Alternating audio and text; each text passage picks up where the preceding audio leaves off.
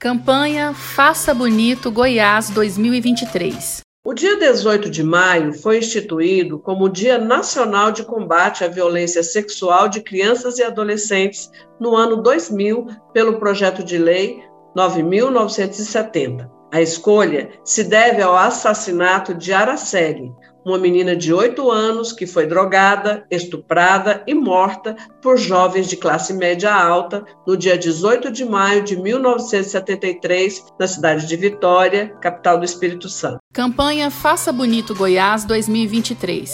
Em caso de violência sexual contra crianças e adolescentes, denuncie. Diz que 100. Procure os conselhos tutelares do seu bairro ou de sua cidade ou ainda a delegacia de polícia, preferencialmente a delegacia de proteção às crianças e adolescentes ou à mulher, se houver em seu município. Seu silêncio é cúmplice do criminoso. Essa ação é uma parceria entre a Rede de Atenção à Infância e Adolescência de Goiânia, Goiás, juntamente com a Associação Mulheres na Comunicação.